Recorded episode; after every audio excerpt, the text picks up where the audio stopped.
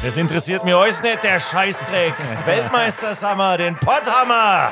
Der Wendler auch. Also die, die werden. Egal. Wenn mir vorher irgendjemand was von einem William Christmas erzählt hätte, hätte ich wahrscheinlich auch gesagt, ja, frohe Weihnachten. Wo ist der Bus von den PS Karlsruhe Lions? Es kann doch nicht sein, dass der Bus einfach weg ist. Ich glaube ja nach wie vor, der Pluskota hat den mit nach Koblenz genommen. Erstklassig, zweitklassig. Der Pro A Podcast. Ding Dong und Hallo, herzlich willkommen zur neuen Folge in der neuen Saison von Erstklassig, Zweitklassig. Bald geht's los mit der Barmer zweiten Basketball-Bundesliga Pro A und ja, die Begrüßungen, die bleiben weiterhin so.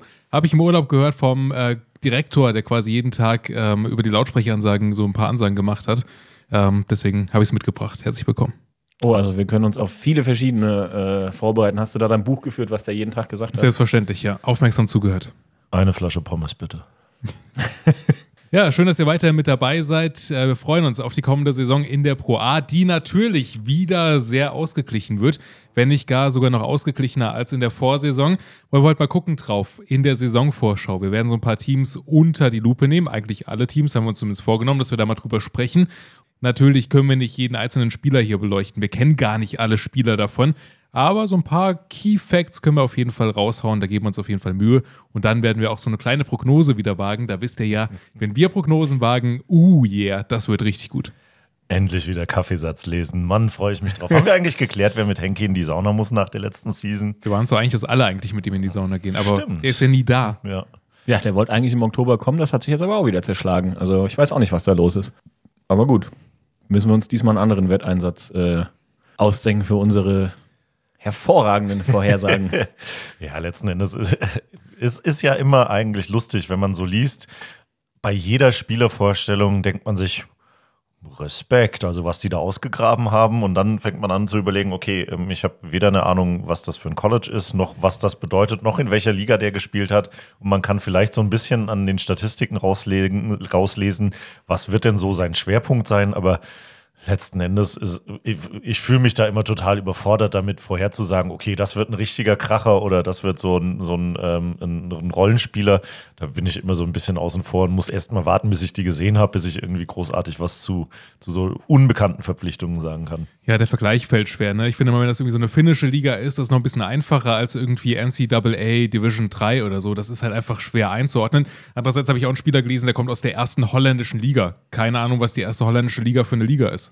Oh, danke well. Best, bestenfalls eine Basketballliga, aber Aber auch da, Nespohen hat Football vorher gespielt, der spielt jetzt Basketball in Hagen künftig. Also heißt ja auch nichts. Vielleicht kommt jemand aus dem Handball hier rüber und es funktioniert.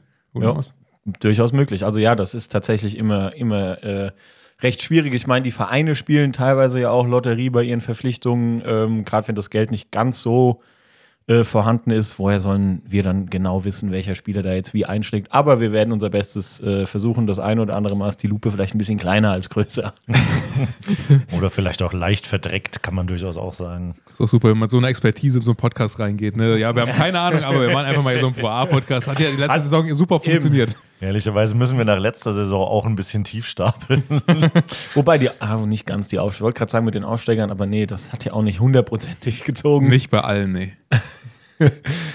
Naja, ich habe heute übrigens gehört, dass, äh, dass auch, äh, apropos fremde Sportarten, äh, Wasserballer noch härter sind als Handballer. Und da hat mir jemand erzählt, dass für eine Handball-Hochschulmeisterschaft ein Wasserballer ausgeliehen wurde, mit dem einzigen Ziel, ähm, den Gegner, ich sag mal, aus dem Spiel zu nehmen. Also wie beim Eishockey, der Spieler, der draufkommt, um jemanden umzuhauen einfach. Genau. Gibt's ja auch. Knochenbrecher. Ja. Gut, fangen wir einfach mal an mit dem ersten Verein. Wo fangen wir denn an? Fangen wir oben an, alphabetisch? Wie gehen wir vor?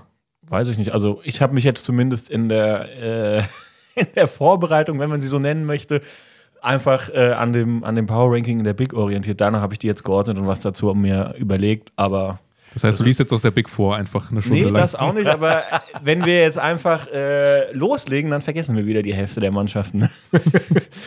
Ich, ich habe ja überlegt, ob man irgendwie anhand von den, von den großen Namen sich irgendwie orientieren kann, aber das fällt dieses Jahr gar nicht so leicht. Also letztes Jahr war das klar mit Seifert, aber wenn wir, wenn wir diese Saison mal angucken, Benzing ist da, Zirbis ist da, Doret ist da. Also da ist schon einiges an, an Strahlkraft auch äh, vorhanden in der Liga.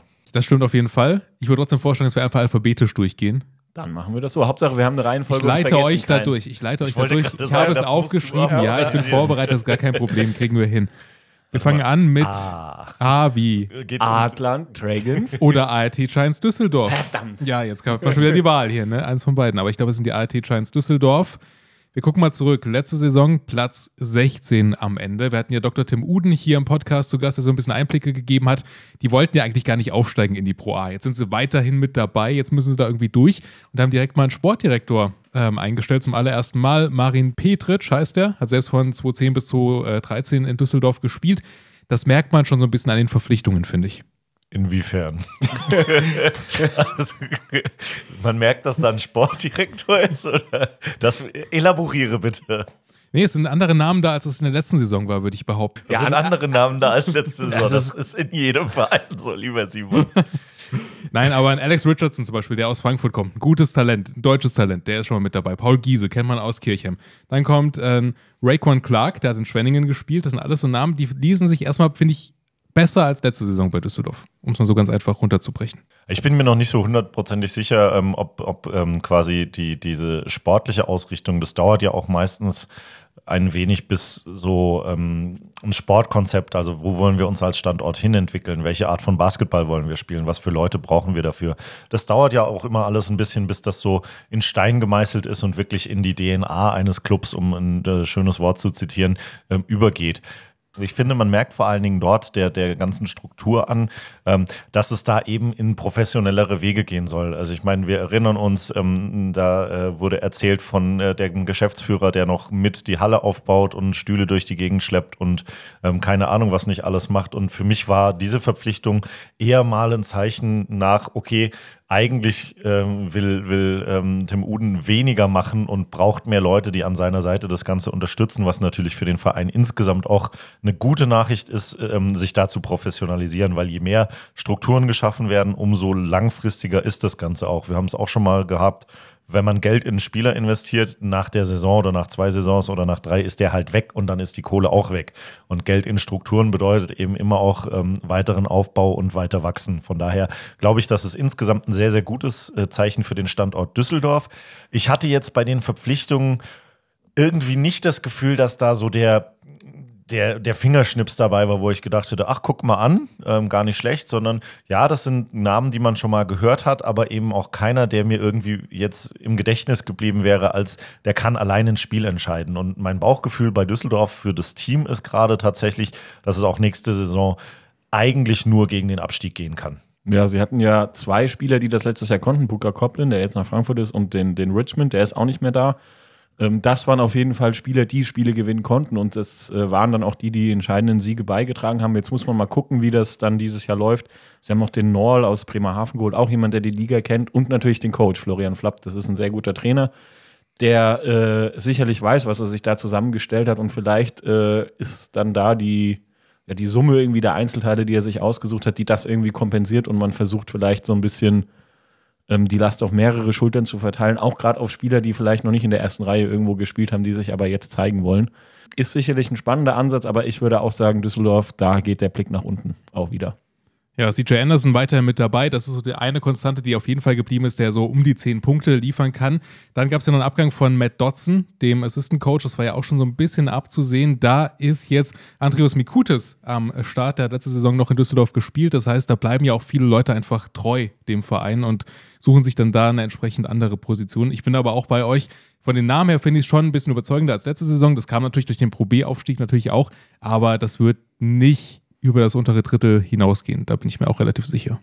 Dann springen wir weiter zu dem nächsten Buchstaben, der bei den A ist. Adland Dragons. Letzte Saison Platz 6 nach der Hauptrunde. Der nächste Buchstabe ist wieder ein A. Die nächste nächste Begrüßung, die immer noch Ding Dong ist. Das, das gute alte AAA, was man im Kindergarten lernt. Ja, sehr schön. Letzte Saison Platz 6 nach der Hauptrunde, im Viertelfinale dann gegen Karlsruhe ausgeschieden. Da gab es einige Abgänge tatsächlich. Das müssen wir nochmal zusammenfassen. Marco Batschak, der geht nach Trier. Demetrius Ward ist weg. Jonas Weitzel wechselt nach Münster. William Christmas nach Hamburg. Der Devontre Perry, der geht nach Belgien.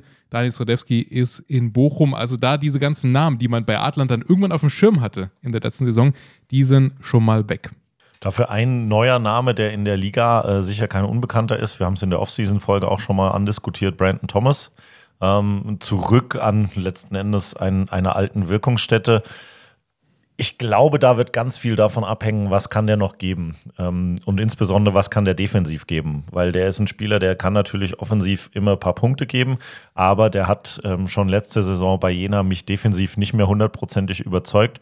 Und ähm, ich bin mir noch nicht so hundertprozentig sicher, ob diese, die, dieser Plan mit, mit ihm als ähm, Säule des, des Spiels zu rechnen, ob der tatsächlich aufgehen wird. Für mich ist gerade auch vom Bauchgefühl her die Last der Abgänge extrem schwer und ich habe noch nicht den Namen gelesen, wo ich sagen würde, der kann das kompensieren. Muss man natürlich fairerweise auch dazu sagen, ähm, wenn mir vorher irgendjemand was von einem William Christmas erzählt hätte, hätte ich wahrscheinlich auch gesagt, ja, frohe Weihnachten. Ähm, und ja, und dann hat er aber frohe Weihnachten gewünscht in jedem Spiel. Jede Menge Pakete gepackt, aber hallo. Einige Double-Doubles an die Tanne gehängt.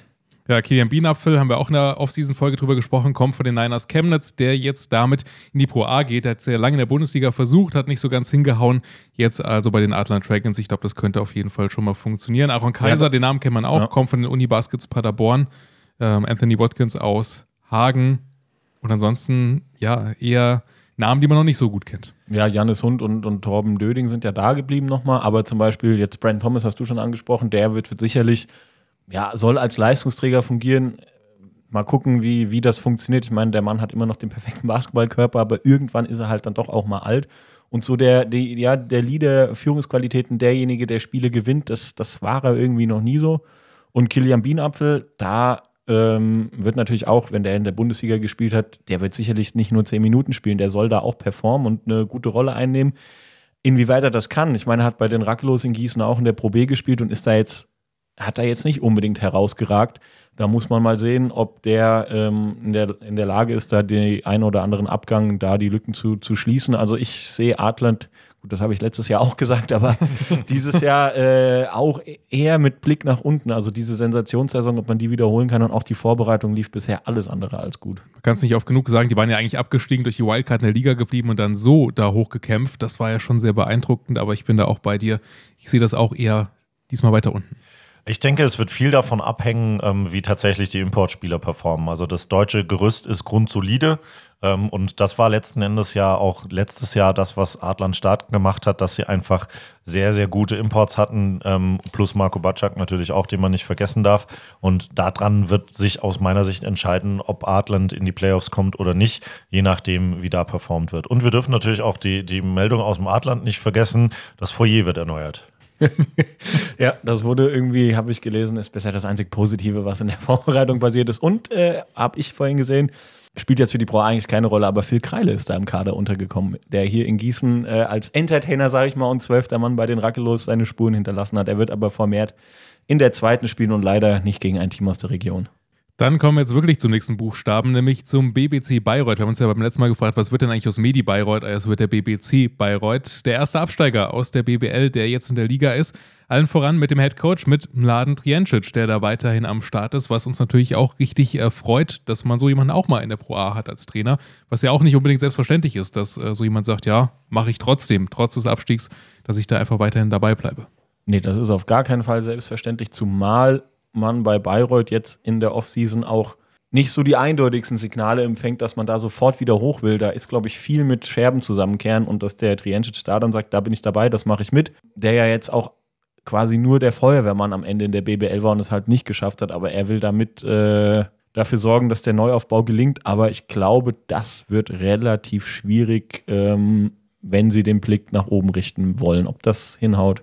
Es wird auf jeden Fall, glaube ich, ein, ein, Team, was äh, ein bisschen Zeit brauchen wird, bis es eingespielt ist und bis es funktioniert. Äh, denn Laden Triancic hat eine ziemlich klare Vorstellung davon, wie er Basketball spielen will. Und ähm, ich, dadurch, dass er, glaube ich, einige neue Spieler da rein integrieren muss, weiß ich noch nicht so hundertprozentig, ob die von Spieltag 1 an da sein werden. Ich glaube, das wird einfach ein bisschen Zeit benötigen. Ich traue aber ähm, Mladen Drijancic auf jeden Fall zu, da im Laufe der Saison ähm, eine gute Rolle zu spielen, weil er einfach sehr erfahren ist, sehr viel weiß und sehr viel ähm, Basketball-Knowledge mit sich bringt. Das bedeutet, der wird Wege finden, Spiele zu gewinnen. Da mache ich mir überhaupt keine Illusion. Das denke ich auch. Es ist halt eine sehr komplett neu zusammengewürfelte Mannschaft eigentlich. Äh, wo ich jetzt auch nicht sagen könnte, wer da jetzt die Leistungsträger werden können. Das sind viele Importspieler, wo mir jetzt erstmal, und Moritz Blescher natürlich, den dürfen wir nicht Den vergessen. dürfen wir nicht vergessen. Aber, aber genau, das Faustpfand ist wahrscheinlich wirklich Trijancic, der irgendwann ähm, halt weiß, wie er seine Jungs einzusetzen hat und denen die Spielidee dann vermittelt und mit seiner Erfahrung da sicherlich was reißen wird. Aber Aufbruchstimmung, was heißt Aufbruchstimmung? Aber diese, diese Stimmung, die es mal beim Absteiger gibt, das ist nur ein Betriebsunfall, wir wollen sofort wieder hoch, die sehe ich da jetzt noch nicht. Das wird viel Arbeit, aber sie haben einen Trainer, der das kann. Mohamed Silla ist ja gekommen vom FC Bayern Basketball, der ist leider jetzt verletzt. Da wurde nochmal nachverpflichtet. Da kommt Esa Ahmad, der als Big Man äh, zuletzt in Österreich gewesen. Shane Gatling ist am Start, ein Guard, der in der Slowakei gespielt hat, 16,4 Punkte. Aaron Carver, zweite Liga Italien, das sind alles so Dinge, ja, wie ihr es gerade eben gesagt habt, das ist schwer zu berechnen. Marco Rahn kommt aus der Pro B hoch, der hat da echt ordentlich eigentlich gespielt mit 12 Punkten. Und, wir haben es beim letzten Mal auch angesprochen, zwei Nationalspieler. Einmal Christian Sjolund aus Norwegen und dann äh, Selim Fofana aus der Schweiz. Der war zuletzt in Montenegro unterwegs, da eigentlich auch ganz gute Punkte. Aber wie wir es am Anfang gesagt haben, ja, die Liga ist halt immer schwer zu vergleichen, je nachdem. Ich würde aber sagen, dass Bayreuth eines der eher stärkeren Teams ist im Vergleich zum Rest. Von dem her, wie es auf dem Papier aktuell steht. Wahrscheinlich irgendwie so an den Playoff-Plätzen, würde ich mal behaupten. Ja, also ich denke auch, sie werden um die Playoff-Plätze mitspielen, sind aber aktuell, finde ich, keine Mannschaft, die um den Heimvorteil spielt. Sehe ich nicht. Sehe ich nicht. Nee, also ähm, ich glaube, dafür gibt es einfach zu viele andere starke Teams in der Pro A, ähm, die einen guten Kader haben und die auch einen, einen, guten Kader gehalten haben mit Leuten, die sich in der Pro A schon auskennen. Und ähm, ich glaube nicht, dass es für Bayreuth reichen wird, in die Playoffs zu kommen. Und ich freue mich auf den Moment, wo wir dann in einem Jahr dieses Snippet wieder rausholen und alle herzlich aber, lachen. Aber äh, meinst du, dass sie dann relativ früh abgeschlagen sind oder zumindest so, äh, weiß ich nicht, äh, am, am 12., 11. Platz rumkrebsen und immer so vier, vier fünf Punkte Rückstand haben? Gut, fünf geht nicht, aber. Ich sehe tatsächlich für Bayreuth eher so die, die Bochum-Rolle von letzter Saison mit ähm, bis zum letzten Spieltag äh, offen mit dabei und dann aber ähm, eben knapp an der ein oder anderen Hürde aus der laufenden Saison, ähm, wo man dann vielleicht das eine oder andere Spiel auch ein bisschen Tribut zollen musste, ähm, scheitern wird, um in die Playoffs zu kommen. Okay. Ja. Bei Bayreuth habe ich so irgendwie noch drauf gewartet, dass ähm, Nürnberg holt Re, Trier holt Zirbis, Gießen holt Benzing und so, dass da auch nochmal so ein Name irgendwie kommt, aber nichts, nichts dergleichen passiert. Aber gut, wer weiß, wie da äh, die Budgetplanung ist. Vielleicht wird ja auch äh, nachverpflichtet. Vielleicht gibt es noch einen Namenssponsor, dass der Hallensprecher was zu tun hat. Mal gucken. Finde ich übrigens auch extrem spannend, dass, dass gerade Basti Doret dann ähm, sagt, okay, ich bleibe oder ich gehe in die Pro A, aber ich bleibe nicht bei Bayreuth, sondern ich wechsle zurück in meine Heimat nach Nürnberg. Ähm, ist ja vielleicht auch irgendwo, äh, ja, ich, ich, will nicht sagen ein Signal, aber es, es, macht schon zumindest nachdenklich. Vielleicht können wir ja die Saison irgendwann mal einladen und mal nachfragen, was denn zu der Entscheidung geführt hat. Aber letzten Endes ist auch das ja, wenn ein, so ein Spieler, der so lange in dem Verein war, ähm, sich dann entscheidet, ich gehe nicht mit in die zweite Liga, mhm. sondern ich gehe auch in die zweite Liga, aber zu einem Konkurrenten, weiß ich nicht, ob das alleine nur durch Heimatgefühle erklärbar ist. Zumal Bayreuth und Nürnberg ja jetzt auch nicht ganz so weit auseinander ist. Ähm, aber vielleicht wollte man auch in, in Bayreuth die, die Verantwortlichen vielleicht auch irgendwie Durchaus in, auch möglich, äh, ja. neue Gesichter da holen und nicht irgendwie da mit, mit Dorit weitermachen. Aber ja, das wäre interessant. Vielleicht äh, können wir ihn das ja mal fragen. Kriegen wir mit Sicherheit hin. Vorher machen wir erstmal weiter mit dem nächsten B, nämlich mit den Bosic, Estrich, Kirchheim, Knights. Letzte Saison, ich fasse nochmal zusammen, Platz äh, 10.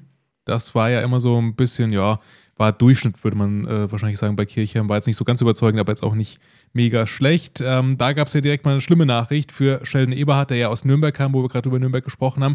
Schwere Knieverletzung, fällt die gesamte Saison aus und da wurde heute bekannt gegeben, dass Demetrius Ward ähm, Eberhardt ersetzen wird. Der hat die letzte Saison bei den Adler Dragons gespielt, da so um die 6,1 Punkte im Schnitt gemacht. Also heute kam es raus, äh, stand Dienstag tatsächlich. Und uns natürlich als Gießener äh, negativ im Gedächtnis geblieben, Michael Flowers äh, ja. gegen Gießen mit einem mit einem Sahneauftritt beim Eventspiel in Kirchheim. Ich glaube, dass der auf jeden Fall für Routine sorgen wird und für Beständigkeit innerhalb des Kaders da drumherum eine, eine Mannschaft zu bauen, ähm, da wird Kirchheim mit Sicherheit äh, den ein oder anderen freudigen Tag erleben. Ja, drittbester ja. Scorer war der in der Liga, Michael Flowers, 16,9 Punkte im Schnitt gemacht, der hat schon ordentlich eingeschenkt. Ja, wenn das, wenn das Eventspiel für uns der Horrorfilm war, dann war er auf jeden Fall der Gruselclown. Und sie haben ihn gehalten und haben insgesamt, glaube ich, fünf weitere Spieler noch gehalten. Also ich glaube, die haben ein bisschen Kontinuität da. Jonas Niedermanner ist noch da. Bei Etor Pickett weiter mit dabei, der hatte auch Ja. sehr viele starke Spiele in der letzten Saison. Also Und- das ist schon ganz gut, dass sie da äh, einen einen Kern beisammen gehalten haben. Ähm, es wird dann wohl hinten raus, die Rotation ist relativ eng. Also wohl auch nur, nur zehn Spieler, die dann vielleicht auch auf den hinteren Positionen leistungsmäßig etwas abfallen. Aber in so einer Liga in, wie in der Pro A, das haben wir letztes Jahr gesehen, ist Kontinuität nicht zu unterschätzen. Und ich glaube, da hat Kirchheim wirklich ein gutes Gerüst. Und wer weiß, ähm, wenn du mit so, Guten Estrich. ja, und äh, wenn, äh, wenn, das, wenn das vielleicht gut anläuft, man aber dann merkt, dass auf Dauer ähm, die Rotation einfach zu dünn ist und dann die, die Kräfte vielleicht am Ende des Spiels ausgehen. Vielleicht äh, wird dann nochmal ein Euro locker gemacht und es wird nachverpflichtet, aber ich sehe die jetzt nicht zwingend ähm, im, im Abstiegskampf, sondern wahrscheinlich wieder so solide zwischen 10 und 12, ohne große Abstiegssorgen, aber auch ohne große Playoff-Hoffnung. Bei Kirchheim übrigens der äh, Combo Guard aus der ersten holländischen Liga. Das heißt, da können wir dann auch mal einen Vergleich ziehen, was äh, denn die erste holländische Liga eigentlich kann. Aber ja, ich bin da auch eher bei dir. Ähm, vielleicht ein bisschen stärker als in der letzten Saison. Ein bisschen. Dann springen wir weiter zu den Dresden Titans. Thorsten gibt gar keine Einschätzung mehr ab zu den Kirchheim Knights. Ich widerspreche nur, wenn ich, wenn ich Sachen anders sehe. Okay, In dem Fall bin verstehe. ich tatsächlich bei euch. Ja, kommen wir zu den Dresden Titans. Das Überraschungsteam in der letzten Saison war ja dann am Ende auf Platz 5 im Viertelfinale gegen Gießen 3 zu 0 ausgeschieden, aber eine Wahnsinnssaison für Fabo Strauß und seine Jungs. Und von diesen Jungs, da sind einige weiterhin mit an Bord. Da konnten viele gehalten werden, viele ja einfach schon seit Jahren in Dresden unterwegs. Und das ist natürlich auch ein Riesenvorteil, dass man da diesen Kern weiterhin zusammenhält. Was natürlich nicht mehr passieren wird, ist ähm, die Liga überraschen wollen. Also ich glaube, es gibt niemand mehr, der Dresden nach der letzten famosen Saison nicht auf dem Zettel hat. Und alleine das ist ja schon erstmal ähm, wirklich aller Ehren wert, da Dresden so auf die Karte zu bringen in Basketball Deutschland. Das ist schon ein, ein richtiger Monsterjob, den die ähm, Verantwortlichen da geschafft haben.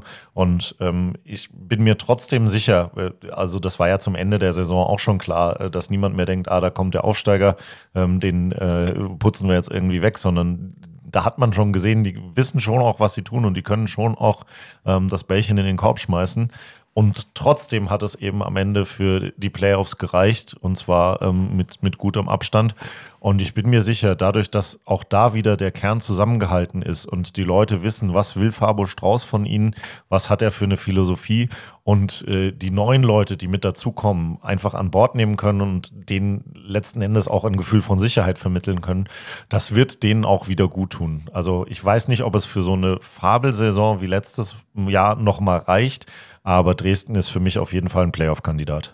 Das sehe ich auch so, zumal zwei Neuzugänge die Liga auch schon kennen. Grayson Murphy als Spielgestalter aus Hagen und, und Till Isemann als Kante unterm Brett, der irgendwie die Rebound-Problematik da ein bisschen, bisschen in den Griff kriegen soll. Und genau, wie ihr gesagt habt, der, der Kern bleibt tatsächlich zusammen, schon das weiß, weiß ich, wie vielte Jahr in Folge. Und äh, mit, mit Fabo Strauß auch einen exzellenten Trainer, der ähm, genau weiß, was er mit den Jungs machen kann. Das sind jetzt nicht individuell alles die besten Spieler dieser Liga, aber als Einheit funktionieren sie super und sie haben zum Beispiel auch Daniel Kirchner gehalten, einen deutschen Leistungsträger, das muss man auch erstmal machen. Ja, kam sehr spät die Meldung. Haben ja viele drauf spekuliert, dass er woanders unterkommen könnte, aber ist dann doch in Dresden geblieben. Tanner Graham weiter mit dabei und Grant Teichmann ja auch die beiden ja, guten Dreierschützen bei Dresden, beide bei fast 40 Prozent. Ja. Das Spiel an sich wird sich wahrscheinlich nicht verändern bei Fabo Strauß. Der hat das einfach gelernt. Genau, und Georg Vogtmann ist da auch wieder dabei, der, der Wendler auch. Also die äh, wissen, also ich sag, die werden, Der Wendler. Egal. ich wollte sorry dafür. äh, aber ja, die, die, ich sehe Dresden auch Ich wieder dachte, der ist irgendwo im Ausland. ja, Was ich noch sagen wollte. da wieder die Kurve zu sagen, die werden zwischen 6 und 8 einlaufen. Also sie, sie kommen in die Playoffs, aber sie kratzen nicht so lange am Heimvorteil oder werden nicht so lange unter den ersten vier stehen, vielleicht auch mal gar nicht. Aber Playoff-Kandidat auf jeden Fall. Wenn wir eins aus der Folge äh, mit äh, Robert Cardenas gelernt haben, dann ähm, wann eine Meldung verkündet wird, hat nicht immer unbedingt etwas damit zu tun, zu welchem Zeitpunkt dann der Vertrag tatsächlich geschlossen wird. Ähm, also nur weil die Meldung von Daniel Kirchner sehr, sehr spät kam, heißt das nicht, dass er sich da erst entschieden hat.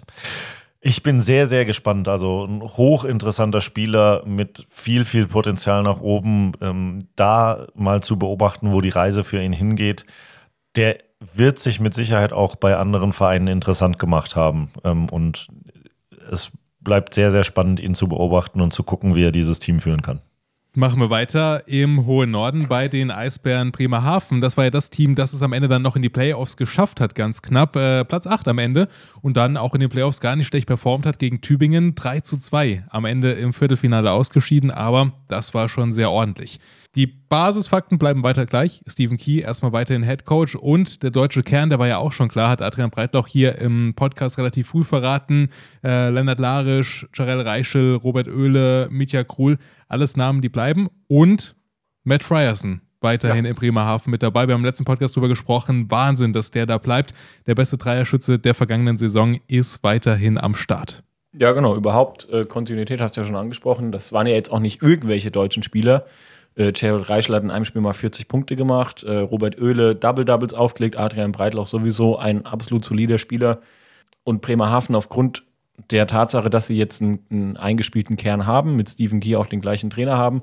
Die haben ja letztes Jahr so ein bisschen drunter gelitten, dass der, der Saisonstart ab dem zweiten Spieltag nicht ganz so gut war und mussten das dann äh, ja in der Rückrunde aufholen. Breitloch hat ja hier auch gesagt, sie sind quasi seit, äh, weiß ich nicht, Februar im Playoff-Modus gewesen, dass jedes Spiel entscheidend ist und haben es ja dann noch geschafft äh, in die Playoffs. Ich glaube nicht, dass es diesmal so knapp wird, sondern dass sie sich äh, ja, die meiste Zeit in den Playoff-Plätzen tummeln werden und am Ende unter die ersten vier kommen. Hendrik Drescher, noch ein weiterer deutscher Name, der da ergänzt, aus Bochum gekommen, ist ja erst 23 Jahre alt, vergisst man immer, finde ich total, aber auch da in Bochum echt eine gute Saison gespielt, äh, mit 10 Punkten, 4,2 Rebounds im Schnitt. Der kann da, glaube ich, auch nochmal ordentlich aushelfen, was äh, die große Position angeht kann bestimmt auch von Robert Oehler einiges lernen. Und ähm, das ist eine, eine gute Verpflichtung. Die beiden werden sich gut ergänzen, denke ich. Von daher wird in Bremerhaven, glaube ich, aktuell sehr viel richtig gemacht, ja. Ray Simmons kennt man auch noch aus der Liga, 2018, 2019 in Ehingen gespielt, danach mit Jena bis ins Halbfinale gekommen in der Pro A. Jetzt zuletzt in Griechenland unterwegs gewesen, aber auch ein Name, der durchaus für ja, Potenzial äh, steht. Und ich meine, das ist auch jetzt äh, ein Guard, der vor allen Dingen äh, als Spielgestalter auftritt, der, der hohe Assist-Werte hatte in, in seiner Station in, in Deutschland. Und da hat er ja mit Frierson in der Ecke, den, wenn du den anspielst, dann klingelt es ja eigentlich. Ja. Und auch mit, mit Ding Dong. und mit Öle unterm Korb. Ich glaube, das ist eine, eine sehr gute Ergänzung, dass jetzt kein Aufbauspieler da ist, der äh, vielleicht viel selbst kreiert und da ähm, seine 20, 22 Punkte macht, sondern der das große Ganze im Blick hat und da gute Abnehmer hat. Kannst sogar untermauern, 11,5 Punkte, 9,5 ist es damals in Ehingen, also fast Double-Double. Ja, und das ist, glaube ich, etwas, eine, eine sehr gute Ergänzung zu diesem Kader. Ansonsten noch Hilmar Henningsson mit dabei, kommt aus der ersten Liga Islands, 22 Jahre alt und Jordan Gillis, Power Forward aus der ersten finnischen Liga, damit wir den Norden da auch abgedeckt haben. Und damit haben wir auch generell den Norden abgedeckt, was zumindest äh, die Eisbären Bremerhaven angeht. Gehen wir ein bisschen weiter rüber zu den EPG Baskets Koblenz. Der erste Aufsteiger aus der Pro B, der mit am Start ist. Wir haben es ja im letzten Podcast schon gesagt und in zig anderen Podcasts davor. Endlich, endlich sind die Koblenzer in der Liga angekommen. Ich bin noch nicht bei meinen Koblenz-Notizen angekommen. Was leider immer noch nicht angekommen ist, ist der Wunsch, das Mittwochabendspiel zu verlegen von Gießen in Koblenz. Das ist nach wie vor da so. Also äh, nochmal der eindringliche Appell. Wir würden gerne mit dem Zug anreisen, aber Mittwochabend ist das ein bisschen schwierig. Naja, wahrscheinlich äh, wird es dabei bleiben, aber. Man kann es ja nochmal versuchen. Genau. Prominentester Name, glaube ich, Moplus Kota. Was, echt? Wer ist das? Also, ja, selbstverständlich. Knallerverpflichtung. Ja, gut, wobei, also in, in Koblenz gibt es durchaus auch noch zwei, drei andere, ähm, die da auch mit reinspielen könnten. Ähm, von daher würde ich ihm jetzt nicht quasi das, das alleinige Spotlight äh, zudrehen wollen weil die haben schon insgesamt einen relativ runden Kader, auch was sie aus der, aus der Pro B mit hochgenommen haben. Das waren ja auch da schon einige Leute, die ähm, durchaus für Furore gesorgt haben. Deswegen, ja, Moplus Kota ist ähm, mit Sicherheit ein, ein, wichtiger Dreh- und Angelpunkt, aber ich glaube, es hängt halt nicht an ihm alleine. Also insgesamt. Nee, das nicht, aber der Name auf jeden Fall, der am meisten ins Auge sticht. Auch Gabriel de Oliveira, gut, der hat in Leverkusen gar nicht so überzeugend gespielt, wie man hätte vielleicht vermuten können und äh, den, den Delanty Jones noch aus, aus Tübingen geholt. Also das sind schon Verpflichtungen, wo man sich denkt, Moment mal, ihr seid Aufsteiger? Ach, jetzt auf einmal doch, ja? ja, trotzdem ist, glaube ich, plus Kota, wenn du äh, rumfragst äh, in der Liga, dann werden alle bei Koblenz als erstes plus Kota sagen. Ja, aber gerade dieser Kern, der weiterhin mit dabei ist, das bestand ja auch in der Pro B schon aus unfassbar krassen Spielern, teilweise Spieler, die durchaus hätten in die BBL gehen können. Gab es ja auch mal den einen oder anderen, der da Angebote hatte, der dann aber nach Koblenz gegangen ist. Ob es am Geld lag, ne, man weiß es nicht. Äh, aber da war schon irgendwie echt Das einiges ja- los. das ist ja eine Verrückte. Ja. nee, aber das ist schon Koblenz wirklich. ist auch eine schöne Stadt, hallo. Ja. Robin, Nee, Robin Benzing hat Gießen vorgezogen. und äh, Butler ist, glaube ich, weg und Almani Moore, den haben sie ja erst verlängert, aber der ist dann äh, kurzfristig von, weiß ich nicht, drei, vier Wochen wurde dann doch der Vertrag äh, aufgelöst wieder. Das war ja der Leistungsträger letztes Jahr in der Pro B. Da auch als, als, als Publikumsliebling, die Lücke muss man auch erstmal schließen dann.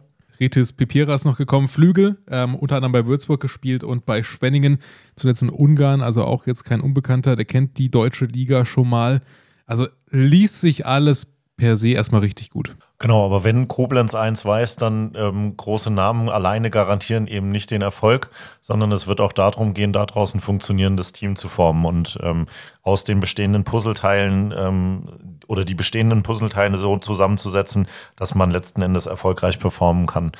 Dass das kein Selbstläufer ist, ähm, wissen die und dementsprechend glaube ich, das wird auch dort mit Geduld geschehen. Nichtsdestotrotz für mich Koblenz auch in der Besetzung auf jeden Fall Kandidat für die Playoffs. Ja, ja, definitiv. Definitiv. Dominik Johnson, der war ja in Chemnitz, ich weiß nicht, ist der jetzt erst im Sommer dahin oder war der letztes Nee, der war schon da. Der war schon da. Das ist natürlich wirklich für eine Pro B-Mannschaft auch ein, auch ein Statement. Also definitiv Playoff-Kandidat. Pat Elsie, Genau. auch ein guter Trainer. Trainerposition, ja. Äh, Konstanz auch, der ist ja jetzt auch schon länger da. Und in der Pro B hat es ja auch länger gedauert, als sie sich das vorgestellt haben. Und ähm, ich glaube, der eine oder andere Verantwortliche dort träumt schon vom Durchmarsch, von der perfekten Geschichte. Ich glaube, die wird es nicht, aber Playoff-Basketball wird es in Koblenz zu sehen geben. Dann äh, drehen wir das Ganze einmal rum. Wir kommen zum Absteiger wieder aus der BBL, dem zweiten Absteiger, nämlich den Fraport äh, Skyliners. Lieb. Zweites Jahr in Folge abgestiegen. Diesmal müssen sie runter in die Pro A. Und die haben sich direkt mal einen prominenten Headcoach geholt, nämlich Dennis Wuchacher. Und jetzt haben sie auch einen Assistant Coach, der Weltmeister ist, Klaus Perwas. Wer hat das beim letzten Mal gesagt, dass Klaus Perwas der perfekte Co-Trainer ist? Ja, ich habe das gesagt. Und jetzt ist er als Co jetzt ist er Co-Trainer Weltmeister, der perfekteste Co-Trainer also. Und er hat mit Dennis Wucherer sicherlich auch einen sehr guten Cheftrainer für die, für die zweite Liga, wobei man halt mal abwarten muss bei, bei Dennis. Der war jetzt ja wirklich ähm, etwas länger raus und von, von jetzt auf gleich da in der, in der Pro A ähm, direkt wieder an so eine Leistung wie in Gießen anzuknüpfen. Es gibt einfacheres. Äh, Er wird natürlich damit verbunden. Er ist der Aufstiegstrainer äh, aus Gießen und dementsprechend werden die Erwartungen in Frankfurt auch so sein an ihn, dass da der Blick nach oben geht äh, und, und Frankfurt sieht sich auch vom eigenen Selbstbild da mit, äh, was weiß ich, wie viel Hallenplänen und äh, wir brauchen eine, eine 10.000 Zuschauerhalle und was weiß ich, sehen die sich sicherlich nicht in der Pro A und wollen sofort wieder hoch. Ob das klappt, ist allerdings noch eine andere Frage. Jetzt ist kurzfristig nochmal Geld frei geworden. Fraport hat sich aus dem Vertrag rausgekauft. Es war ja schon klar, dass sie aussteigen werden. Jetzt haben sie wohl irgendwie das ganze Geld für die nächsten zwei, drei Jahre schon mal direkt überwiesen, ähm, um dann am Ende des Jahres aussteigen zu können. Da ist natürlich die Frage, was macht man damit? Denn der Kader, der stand ja eigentlich schon. Wird da jetzt der ein oder andere nochmal gehen müssen? Wird man dann nochmal nachverpflichten? Was macht man damit? Wobei ich mir persönlich sehr, sehr sicher bin, dass sie nicht die gesamte Summe für drei Jahre einfach jetzt auf den Tisch gelegt haben, sondern da wird es mit Sicherheit auch ein Entgegenkommen von den Skyliners gegeben haben, die sagen, okay, wir kriegen jetzt ein bisschen mehr und dafür dürft ihr einfach früher aus dem Vertrag raus. Ich kann mir nicht vorstellen, dass das da wirklich um die komplette Summe ging, sondern mein Bauchgefühl ist eher, da war halt noch ein bisschen Geld fürs Marketingbudget übrig im September, das weg musste. Und ähm, das war dann letzten Endes für beide Seiten eine gute Situation, um da rauszukommen. Von daher glaube ich auch nicht, dass da jetzt auf einmal irgendwie ähm, es äh, Gold und Silber regnet und wir die, die nächsten drei Bundesligaspiele auf einmal in Frankfurt sehen werden, sondern ich glaube, die werden das Geld ähm, nutzen, um nochmal zu gucken, wo sie einfach am Kader eine Stellschraube drehen müssen, eine, in eine gute Nachverpflichtung investieren, falls es denn überhaupt erforderlich sein sollte. Aber ich erwarte jetzt nicht, dass da auf einmal, ähm, keine Ahnung, wer aus der, aus der Bundesliga runterkommt und sagt, jawohl, jetzt auf in Frankfurt. Ähm, nochmal den Wiederaufstieg angehen, sehe ich noch nicht. Nee, würde ich jetzt auch, auch nicht so sehen, dass da jetzt äh, ja, Dennis im, im Geldspeicher baden gehen kann. Ähm, zumal, wie du ja auch gesagt hast, der, das Team ist komplett und jetzt, be- bevor das erste Spiel überhaupt losgegangen ist, da ähm, dann zu sagen, ja, nee, jetzt haben wir ja plötzlich Geld, jetzt wollen wir euch nicht mehr, das ist eigentlich auch nicht die Art von, von Wucherer. Der arbeitet mit seinen, mit seinen Spielern, auch wenn es nicht direkt immer funktioniert, ähm, und, und findet dann irgendwie auch Lösungen. Also der ist jetzt kein, kein Typ, der seine Spieler munter austauscht. Er wird wieder eine relativ junge Mannschaft da in, ins Rennen schicken, die, die wilden und schnellen Basketball spielen wird. Und ähm, man muss mal sehen, wie das dann am Ende aussieht äh, in, im Kampf um den Aufstieg, in den sie sicherlich eingreifen wollen, aber ob sie es schaffen, vielleicht fehlt auch ein bisschen die Erfahrung. Schön fand ich ein Zitat von Dennis Wucherer, der gesagt hat, wir haben Spieler gesucht, die nicht in die Pro A wollten. Das finde ich ist, ist ein cooler Spruch. Also Ja, einfach so, klassisch so Dennis Dennis irgendwie, ne? kennt. Ja. Ja, genau. Stimmt, ja, das, das passt ziemlich gut zu ihm. Und spannend wird natürlich zu sehen sein, ähm, kann er an seine Erfolge in Gießen anknüpfen. Er hat es ja danach relativ schwer gehabt an seinen weiteren Standorten in Köln, in Würzburg, ähm, hat da mit, mit Sicherheit gute Arbeit geleistet, aber eben diese, diese Traumstory, wie sie in Gießen passiert ist, daran konnte er eigentlich nie wieder so richtig anknüpfen. Ähm, und ich glaube, das wird für ihn jetzt auch interessant sein zu sehen, ähm, funktioniert das auch mit einer neu zusammengestellten Mannschaft ähm, in der Pro A nach langer Zeit der Abwesenheit. Ja, Puka Koppeln haben wir eben angesprochen. Der ist aus Düsseldorf dahin gekommen. Jakob Knauf aus Schwenningen, der Mann, hinter dem alle her waren eigentlich in der Liga. Bruno Albrecht, äh, guter Pro B-Scorer gewesen in Hanau in der vergangenen äh, Saison. Bruno Fritschic, der nach Verletzungen jetzt äh, aus Kreisheim zurückkommt. Und du hast eben gesagt, viele junge Wilde. Jordan Samare zum Beispiel, Alvin Onja, Brennecke, Felix Hecker, das sind alles so Namen. Dafür steht Frankfurt ja auch für Genau. die Nachwuchsarbeit schon immer. Und das ist sicherlich auch nicht schlecht, dass sich der ein oder andere da jetzt in der Pro A behaupten und präsentieren kann und hat mit Wucherer vielleicht jetzt auch nicht den schlechtesten Coach dafür an der, an der Hand, um sich da weiterzuentwickeln. Von daher mal gucken, wie der Standort Frankfurt das überhaupt grundsätzlich annimmt. Ähm, wenn sie in der Ballsporthalle spielen, ja, weiß ich nicht, wie, wie voll das dann da wird. Äh, das war ja schon immer so ein bisschen das Problem, aber man muss mal gucken, das ist eine neue Situation für alle, alle Beteiligten dort und sie hätten niemand Schlechteren finden können als Wucherer, um das in die Hand zu nehmen. Aber ich sehe das nicht so, dass der Aufstieg da irgendwie ein Selbstläufer wird. Eher, dass man um die Playoffs kämpft, sie am Ende erreichen wird, Vierter oder Fünfter vielleicht. Ich nicke stumm. Machen wir weiter mit den Gartenzaun 24 Baskets Paderborn. An den Namen muss man sich erst noch gewöhnen, aber haben wir in der letzten Folge auch schon drüber gesprochen. Wenn ihr es nicht gehört habt, wir haben jetzt schon ein paar Mal über die letzte Folge gesprochen, hört da gerne auf jeden Fall noch mal rein. Da haben wir auch noch ein paar äh, Seitinformationen weitergegeben. Ja, gab eine gute Nachricht für alle Fans von Steven Esterkamp. Der geht jetzt ins vierte Jahr und hat seinen Vertrag vorläufig um zwei Jahre verlängert. Das heißt, da auch Konstanz auf der Trainerposition. Der Mann, der schon so viele gute Guards hervorgebracht hat. Gute Guards, die dann am Ende in Gießen gelandet sind und da äh, ihren Weg weitergegangen sind. Es gibt Doppelstab-Mattenzäune, Gabionenzäune, Sichtschutzzäune und mehr. Ich musste, Entschuldigung, ich musste gerade mal auf die Homepage von Gartenzaun24. Ich war da noch nie und habe es mir jedes Mal vorgenommen. Jetzt habe ich das einfach mal live erledigt. Und der Marketing-Mitarbeiter freut sich über den Traffic, der jetzt nach diesem Podcast auf die Seite kommt. Das ist Wahrscheinlich. selbstverständlich. ähm, ist aber tatsächlich gerade auch irgendwie so die einzig positive Nachricht aus Paderborn, hat man so das Gefühl, ähm, das Und hat es so soll besseres neues Bier geben. Ja, genau, stimmt. Nächste positive Nachricht, zumindest für die Auswärts- und Heimfans. Es hat so ein bisschen Leverkusen-Vibes ohne Verletzungen gerade, habe ich so das Gefühl. Also ähm, irgendwie klicken da die einzelnen Teilchen noch überhaupt nicht zusammen. Und ähm, gerade Esterkamp, der ja eigentlich äh, bisher auch bewiesen hat, dass er ein sehr, sehr gutes Händchen hat beim Scouting, ähm, so richtig überzeugend waren die Auftritte, zumindest von den Ergebnissen her und was ich so an Feedback gelesen habe, noch nicht. Nee, ich weiß gar nicht, ob sie schon ein Vorbereitungsspiel äh, gewonnen haben und man muss ja auch irgendwie die ganzen Importspieler, da hat keiner Deutschland-Erfahrung. Ich weiß nicht, ob, ob Europa-Erfahrung. Heute haben sie noch einen geholt, Chapman, der kommt aber auch direkt aus den USA. Äh, und die deutschen Spieler, die sie geholt haben, kommen allesamt aus der Pro B. Und das ist dann schon relativ dünn vielleicht. Also Lars Lagerpusch ist, glaube ich, der Einzige, der geblieben ist. Und äh, dann findet sich zum Beispiel ein Lukas Meyer im Kader, der hier im Gießener Raum ja auch schon gespielt hat, aber da auch Und in Koblenz. Aber da auch über die Pro B nicht hinausgekommen ist. Also da wird, glaube ich, doch mit ganz, ganz schmalem Geldbeutel trotz des, des neuen Namens gearbeitet und da muss man erstmal sehen. Da werden ganz kleine Zäune gebacken. Das, das ist richtig. Da äh, wird es schwierig, einen Zaun Richtung Abstiegszone zu errichten. Ich glaube, der, der ist relativ, relativ dünn. Ja, einen äh, Vertrag haben sie aufgelöst mit einem Guard, mit Anthony Cooper. Nach den Testspielen kam dann die Meldung, dass der den Verein wieder verlassen hat. Du hast gerade eben gesagt, halt diese drei Spieler aus der Pro B, die da hochkommen. Das sind auch Namen, die man schon mal gehört hat, auf jeden Fall. aber reicht das am Ende? Deswegen glaube ich, dass Paderborn, die ja in der Saison vorher auf Platz 11 waren, wahrscheinlich vielleicht sogar noch ein bisschen weiter hinten landen werden. Trotz Steven Esterkamp, von dem ich als Trainer sehr viel halte und der, also vielleicht auch ähm, am oberen Limit der Möglichkeiten da oft agiert hat. Er hat, will aber trotzdem weitermachen und jetzt äh, ist das, glaube ich, eine Herkulesaufgabe.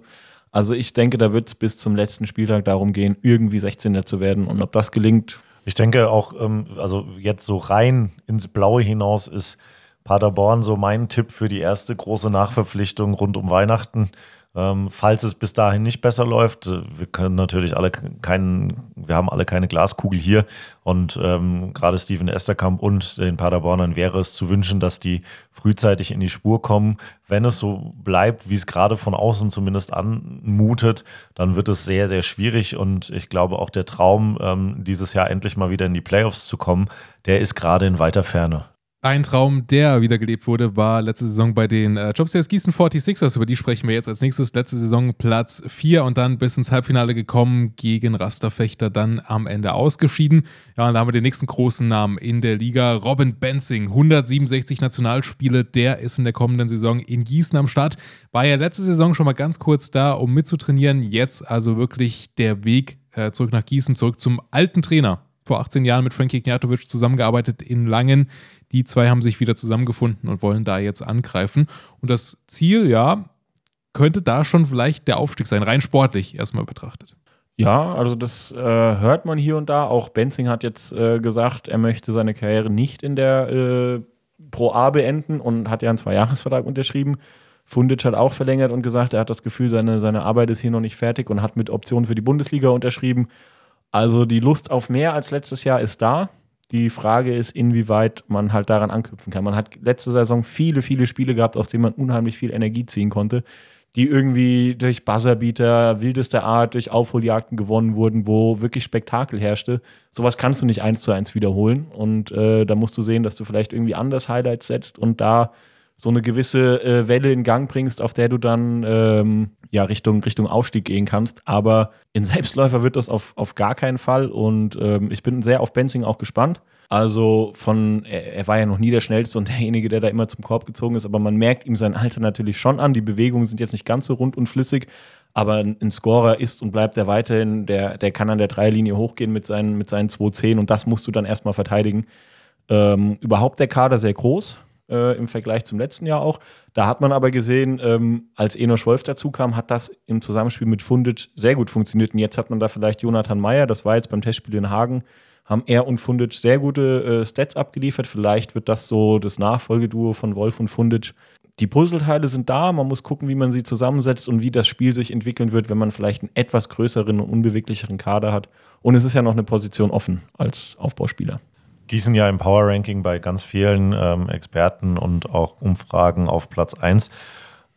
Muss ich ehrlich sagen, sehe ich nicht so deutlich. Also ähm, klar, Robin Benzing ist ein Mordskaliber für die Pro A, bringt sehr, sehr viel mit, gerade auch in Kombination mit Fundic, der sich letztes Jahr ja einfach durchgearbeitet hat, egal was da stand. Ähm, das heißt, die Kombination aus, du hast einen, der von außen im Prinzip dir jederzeit sieben, acht Dreier reinboxen kann und hast einen drinnen, der die, die daneben gehen, ja. dann äh, hinterher noch rein äh, prügelt letzten Endes. Ähm, das ist schon eine starke Kombi. Ich glaube aber, ähm, du hast gerade die Größe des Kaders angesprochen, Gießens Probleme werden eher auf den Guard-Positionen liegen, insbesondere was die Verteidigung angeht. Ähm, da kann man natürlich sagen, wir schießen einfach drei Punkte mehr als der Gegner und dann ist uns egal, wie wir verteidigen. ähm, ich weiß noch nicht so hundertprozentig, ob das immer aufgehen wird, ähm, sondern ich glaube, dass da insbesondere äh, eine Rolle spielen wird, wer kommt denn noch auf der Guard-Position und insbesondere, wie gut können die verteidigen, weil die Leute, die jetzt bei Gießen im Kader sind, ähm, die die sind auch jetzt alle nicht die super schnellsten und super aggressivsten Verteidiger auf den Füßen. Da fehlt für mich einfach noch ein bisschen was. Und von daher kann ich mich so diesem Gießen ist die stärkste Mannschaft der Liga aktuell nicht anschließen. Nee, ich auch noch nicht, zumal man auch sehen muss, dass vielleicht die Euphorie nicht ganz so groß ist und dann die Enttäuschung, wenn vielleicht das Auftaktprogramm ist sehr schwierig. Ähm, du spielst äh, zweimal auswärts in Karlsruhe und in Hagen, dann kommt Koblenz, ähm, dann musst du nach Dresden und dann kommt es zum Derby. Also da kannst, kannst du auch mit einer negativen Bilanz in den November gehen. Und wenn man vorher hier rumrennt und äh, erzählt, ach, wir steigen auf, alles ist super, wir sind die Besten. und das den Leuten irgendwie so verklickert. Deswegen muss man da vielleicht auch ein bisschen auf dem Boden bleiben und mal, mal abwarten, wie, wie sich das wie sich das entwickelt und wer jetzt noch dazukommt. Aber man darf auch nicht unterschätzen, wir haben es jetzt äh, bei anderen Teams auch angesprochen, Kontinuität, die ist da. Luis Figge, Luca Finkal, Ronald Niyama sind auch geblieben neben, neben Fundic. Fundic wirkt für mich zum Beispiel auch irgendwie nochmal fitter als letztes Jahr, ein bisschen austrainierter. Die Knieverletzung merkt man ihm gar nicht mehr an. Ich glaube, der, der hat richtig Bock, nochmal eine Schippe draufzulegen und davon können wir am Ende nur profitieren.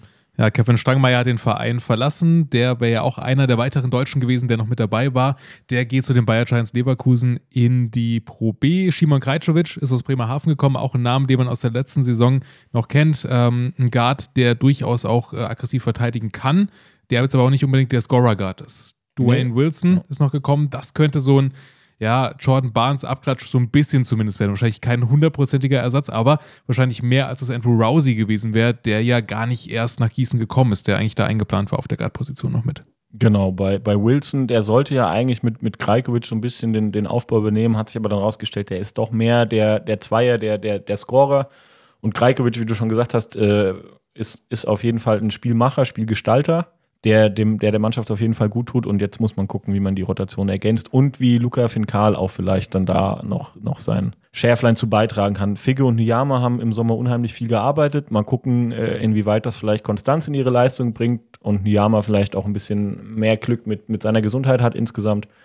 Also die äh, Voraussetzungen sind da, aber ob das alles ineinander klickt, muss, muss man sehen. Aber ich sage trotzdem unter die ersten vier. Und bei Rousey glaube ich nach wie vor daran, dass das einfach eine super späte Revanche dafür war, dass er hier in Gießen in der Corona-Saison einfach seinen Tryout-Vertrag nicht verlängert bekommen hat. Also, dass man einfach nicht ins Flugzeug steigt und sagt, nee, ich komme doch nicht. Das ist schon eine harte Geschichte. Ja, ich sehe es ähnlich wie du am Ende wahrscheinlich irgendwas äh, Platz 4. Ich bin aber auch äh, bei Thorsten eher ein Selbstläufer wird das auf gar keinen Fall. Und ähm, es hängt tatsächlich auch sehr, sehr viel von der Dynamik ab. Also kannst du einen Hype aufbauen, kannst du insbesondere im Team, aber auch in der Stadt ähm, das Gefühl aufbauen, hey, da geht was, Basketball in Gießen macht Spaß. Ähm, ich glaube, das Potenzial dafür ist auf jeden Fall da.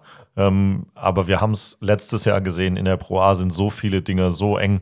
Lass dir einfach mal am ersten Spieltag den Fundage Buzzerbeater, äh, äh, am ersten Spieltag, am äh, dritten Spieltag den am ersten Heimspieltag, so rum. Zweites Spiel, so, erstes Heimspiel. Ach, diese Zahlen, das ist nicht meins. Lass dir mal einfach den Fundage-Dreier daneben gehen ähm, dann. und dann hast du vielleicht nicht so direkt die Euphorie, dann klappt es vielleicht beim zweiten Mal auch noch nicht und schon sieht die ganze Geschichte vielleicht ein bisschen anders aus. Von daher, da müssen schon auch ähm, ein paar Glücksfälle mit dazukommen. Die können aber passieren. Also, wir halten fest, bei Gießen lieber tief stapeln und dann am Ende überrascht werden. Wer letztes Jahr nicht tief gestapelt hat, war äh, Medipolis SC Jena. Die haben gesagt, ja, wir würden eigentlich schon ganz gerne aufsteigen. Am Ende war es dann tatsächlich Platz 15 mit Ach und Krach gerade noch so in der Liga geblieben.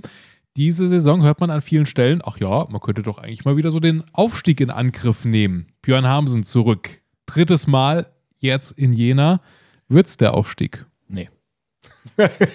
Gehen wir zum nächsten Team über. Der nächste Buchstabe bitte. Nee, also das, das glaube ich irgendwie nicht. Ich weiß nicht, ob man vielleicht die eine oder andere Lehre aus der letzten Saison hätte ziehen können, dass man vielleicht auch lieber eher mal tief stapelt.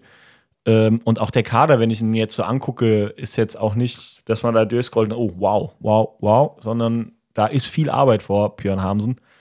Ähm, und mal gucken, wie er das, wie er das bewerkstelligt kriegt. Weiß nicht, Jena ist irgendwie so ein, so ein unruhiger Standort geworden, finde ich. ich kann es nicht so genau beziffern, aber sie haben letztes Jahr so viel probiert, Spieler ausgetauscht, Trainer gewechselt und was nicht all. Und äh, so richtig Ruhe ist immer noch nicht reingekehrt, glaube ich. Ja, kehrt da jetzt Ruhe ein, wenn Yoshiko Saibu kommt ja, nach. Jena? Das war ja auch so ein Thema jetzt in der Offseason in der Pro A.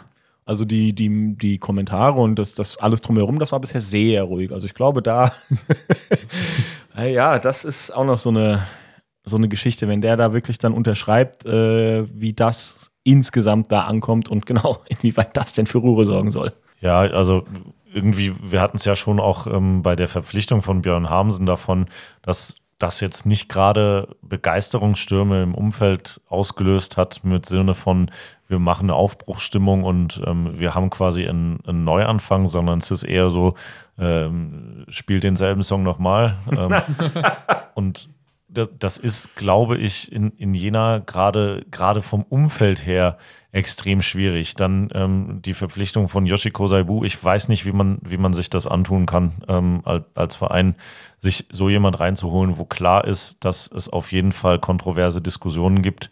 Ähm, aus meiner Sicht, meine, meine ganz persönliche äh, zu dem Thema ist, äh, dass nach wie vor mit äh, seinen Äußerungen, die er da getroffen hat, ähm, absolut nicht vertretbar, so einen Spieler in den eigenen Reihen zu haben. Und ich bin Gott froh, dass in Gießen niemand auf die Idee gekommen ist, den, den einzuladen, weil ich wirklich nicht wüsste, was ich machen würde, ähm, wenn der für, mein, für meinen Verein spielen würde.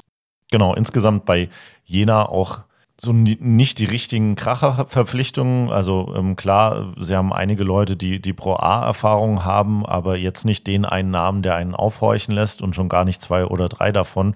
Von daher aus meiner Sicht äh, ist, ist diese Ansage, ähm, wir nehmen den Aufstieg in Kampf bei dem, wie die Pro A besetzt ist, es tut mir leid, aber ich kann das gerade wirklich nicht ernst nehmen, ähm, dass das ein ernsthafter Aufstiegskandidat sein soll. Es tut mir leid, dass ich es so hart sagen muss. Und ich lade Sie herzlich ein, mich eines Besseren zu belehren. Wir wären ja nicht die Ersten, die das machen. Richtig, ganz genau.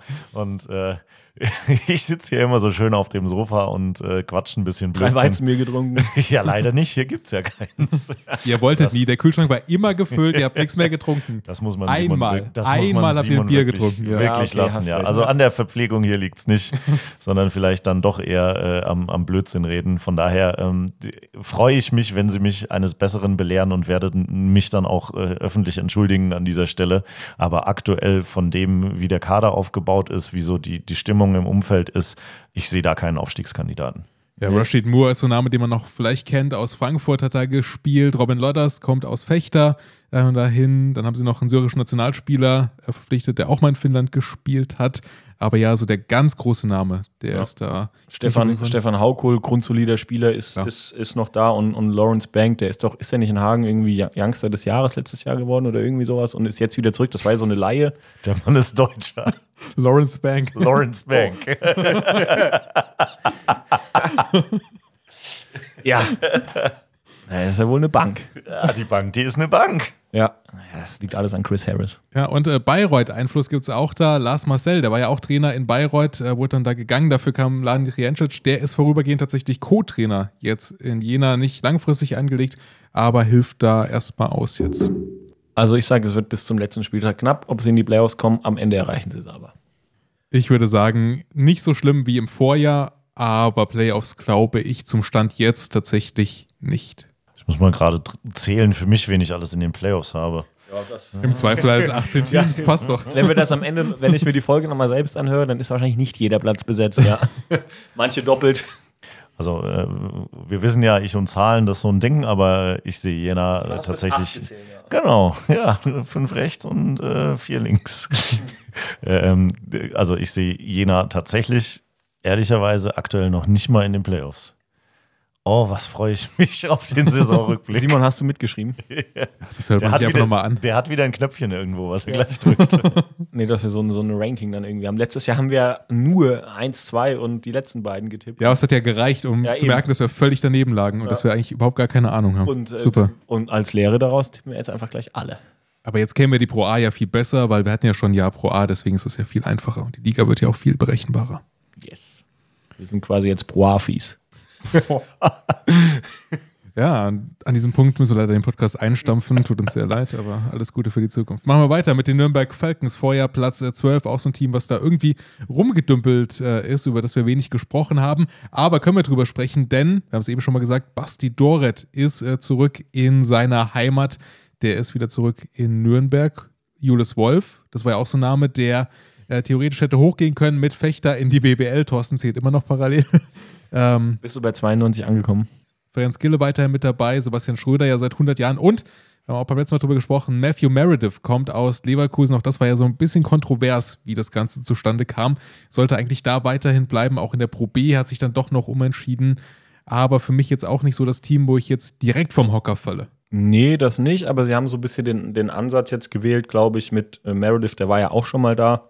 So ein bisschen Identität des Standorts. Doret auch zurückgeholt, Schröder ist seit immer da. Dann haben sie die zwei jungen Brüder Fenneberg, die sind, glaube ich, auch aus dem eigenen, eigenen Nachwuchsbereich, die da jetzt so ein bisschen äh, rangeführt werden sollen, vielleicht auch von Basti Doret lernen sollen. Äh, Tim Köpple ist noch da, der sicherlich äh, ein gutes Guard-Duo abgeben wird mit, mit Dorit.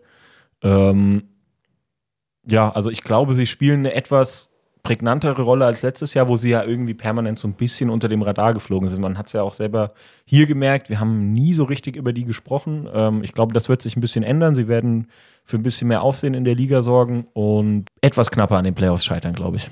Ich traue Nürnberg diese Saison tatsächlich auch noch einen Schritt nach vorne zu. Einfach ähm, durch die Rahmenbedingungen. Ähm, die Halle dort ist klasse und ähm, Derek Taylor natürlich auch auf der Trainerposition. Ähm, auch jemand, der weiß, was er tut und der sich im Basketball auskennt. Die haben sich einfach solide aufgestellt, glaube ich. Meiner Einschätzung nach wird es für die Playoffs am Ende leider trotzdem knapp nicht reichen. Einfach nur deswegen, weil ich sonst wirklich bis neun zählen müsste für den Playoff-Kandidaten. ich glaube, das wird so ein bisschen in Richtung von, von auch den Bochumern letzte Saison gehen, dass es ähm, lange knapp gehalten wird, aber am Ende des Tages dann knapp eben nicht reicht. Da muss ich dich kurz korrigieren. Virgil Matthews ist der neue Head Coach, aber Derek Taylor weiterhin mit als Assistant Coach am Start. Das war quasi so interimsmäßig. So. Das war jetzt keine Zahl. nee, aber äh, ich glaube auch, sie werden knapp scheitern, aber sie werden, äh, es wird so ein, so, ein, so ein Wechsel sein. Sie sind mal siebter, mal achter, mal neunter, mal zehnter. Also sie werden die ganze Zeit sich in dem Kreis so bewegen. Äh, Bochum hat ja einen, einen starken Schlussspurt, Schlussspurt da hingelegt. Ich glaube, Nürnberg wird relativ konstant performen, ist aber dann als neunter eher nicht, äh, knapp nicht schaffen. Machen wir weiter mit den äh, Feuervögeln, mit Phoenixhagen im Vorjahr oder in der Vorsaison auf Platz 8, dann gegen Fechter ausgeschieden. Ja, Chris Harris weiterhin Head Coach in Hagen.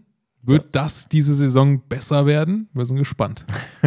Also es war die Verlängerung äh, von Harris um zwei Jahre. Man hätte, man könnte der Meinung sein, das wäre die schlimmste Nachricht, die Basketball Hagen hätte bekommen können, wenn man, wenn man so äh, ja, sich durchs Internet gelesen hat. Und ich meine, das ist immerhin der Mann, der nach vier oder fünf erfolglosen Saisons äh, es mal wieder geschafft hat, den Standort in die Playoffs zu führen. Und da dann nur, weil er verlängert hat, äh, direkt zu sagen, ja, das ist das Schlimmste, was passieren könnte. Jede Neuverpflichtung wurde verteufelt. Ich meine, sie haben zwei Spieler vom Aufsteiger geholt und das waren jetzt nicht Position 11 und 12 beim Aufsteiger mit Silva Schneider und Bohannon unterm Korb.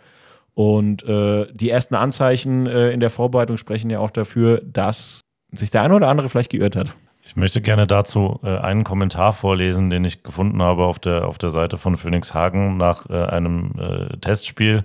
Spielbericht gepostet, Ergebnis äh, von Hagen gegen Paderborn 109 zu 76.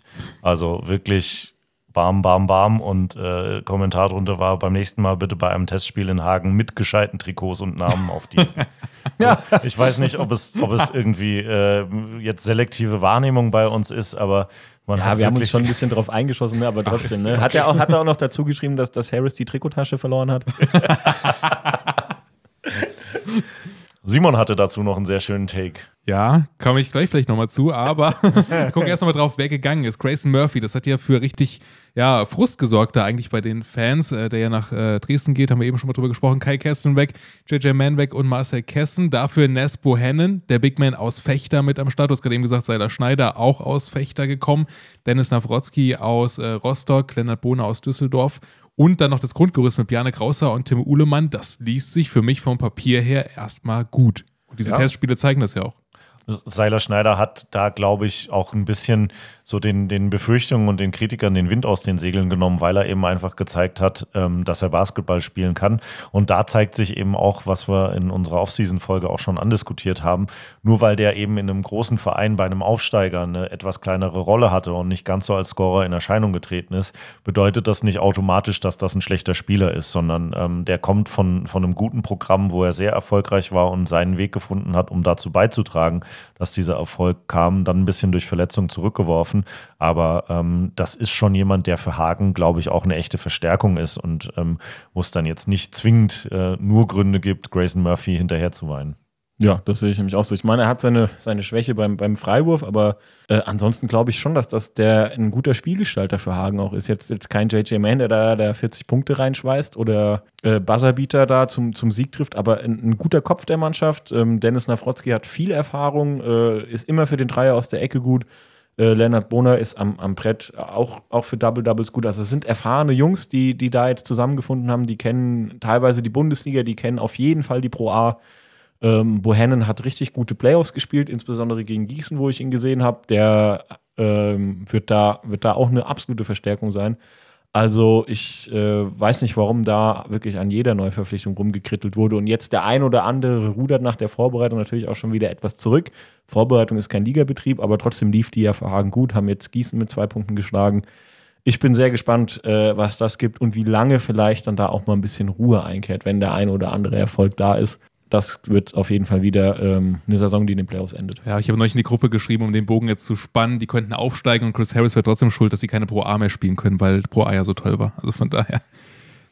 Ich weiß, wie man es macht, man macht es falsch. So.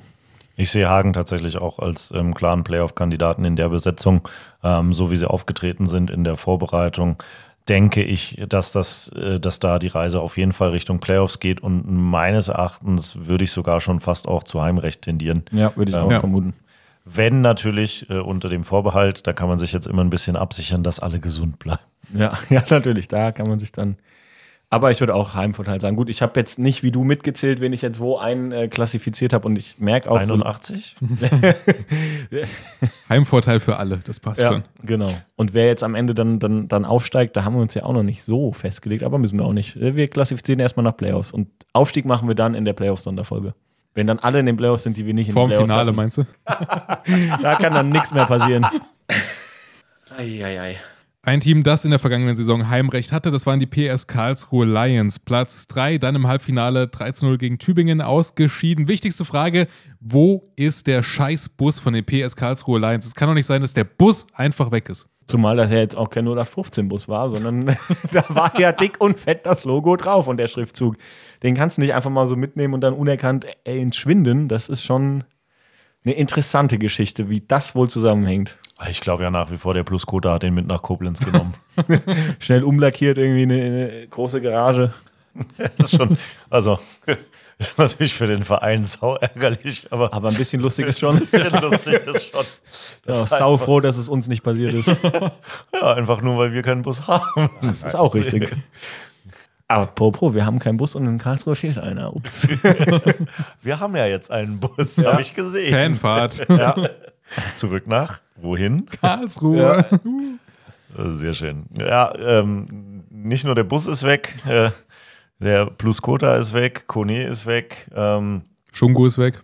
genau. Und ich habe Karlsruhe auch in, in einigen Rankings relativ weit oben gesehen, zu meiner Überraschung, muss ich ehrlicherweise sagen. Ähm, denn also mit, mit diesen drei Abgängen, da fehlt, finde ich, sehr, sehr viel, was das Karlsruher Spiel ausgemacht hat. Und einfach die dominantesten Figuren im, im Spiel von Cepanovic, ähm, die da äh, jeder Begegnung ihren Stempel aufgedrückt haben und das eben auch gemacht haben, obwohl man wusste, wer da kommt und was die können und was die machen. Also die waren einfach von der individuellen Klasse her so stark, dass die das Team in jedem Auftritt eigentlich getragen haben.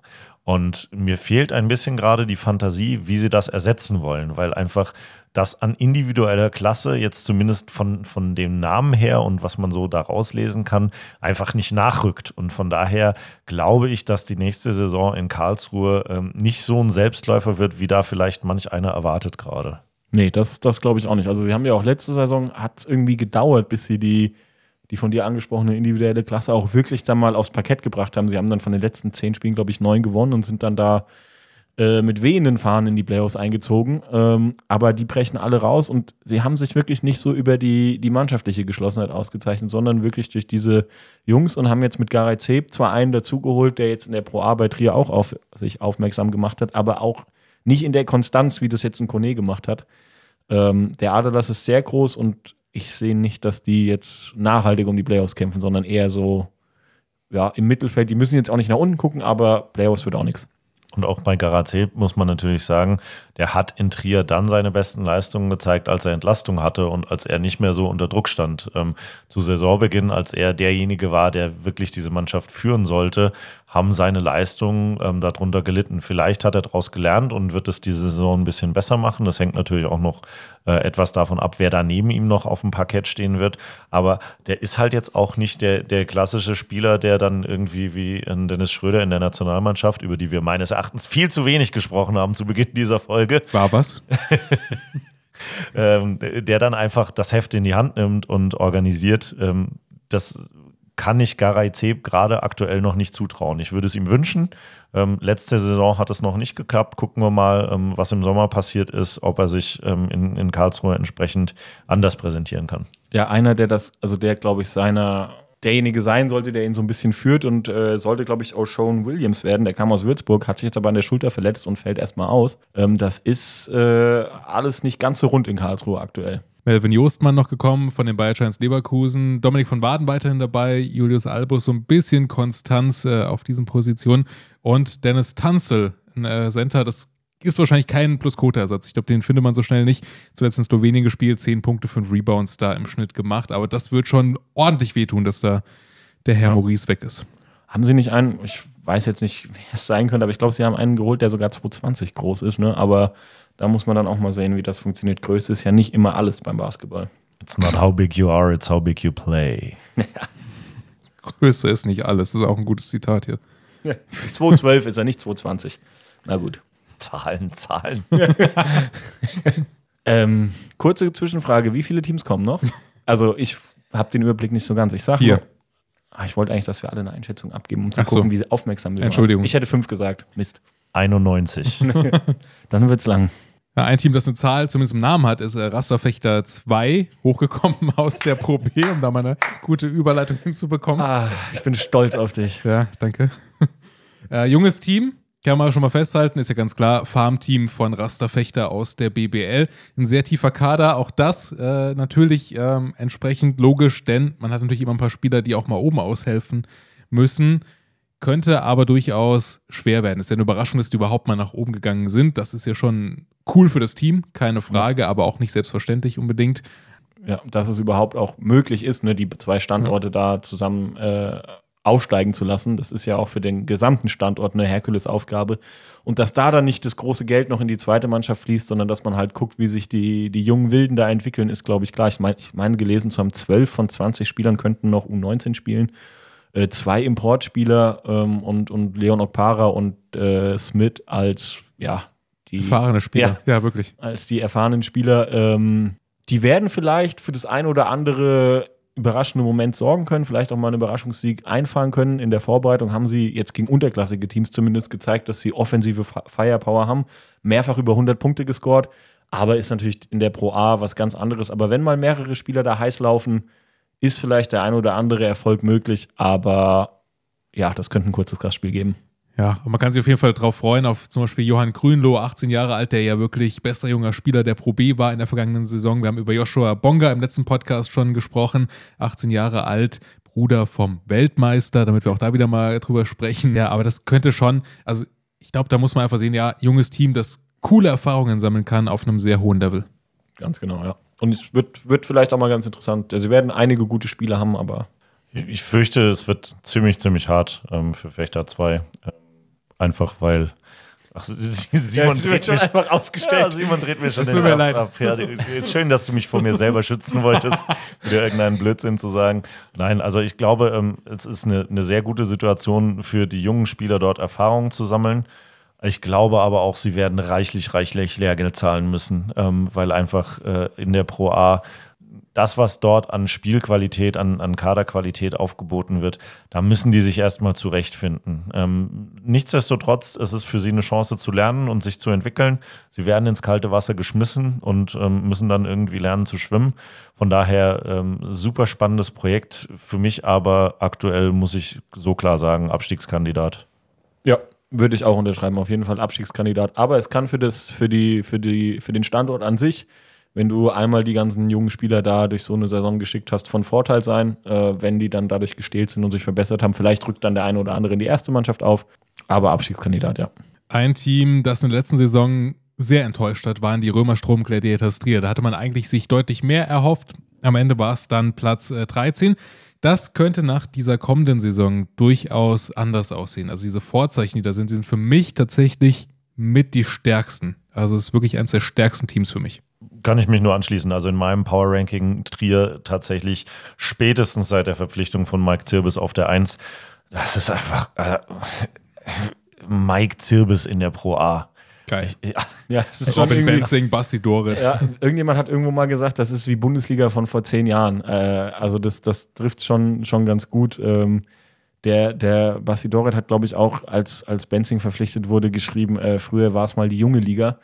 Ähm, die Zeiten sind jetzt äh, in dem Fall vorbei, aber das ist natürlich ein Bombengrundgerüst, was, was Trier da hat und dann noch Mike Zirbis dazu zu tun, dann Don Beck, die Trierer Legende, äh, da wieder auf der Trainerbank zu haben, der, der allein aufgrund der Tatsache, wer er halt ist, die eine spezielle Aura da hat und sicherlich viel äh, Euphorie im ganzen Umfeld auslösen kann und auch weiß, wie der Standort funktioniert und was zu tun ist und hat mit Chuck Schneider einen dabei als Assistant Coach, der sich mit den jungen deutschen Spielern auskennt, der die Liga kennt. Das hat Don Beck natürlich, der war jetzt lange in Japan. Er hat gesagt, er hat die Bundesliga viel verfolgt, die Pro A jetzt nicht so richtig, aber mit Chuck Schneider hatte die perfekte Ergänzung.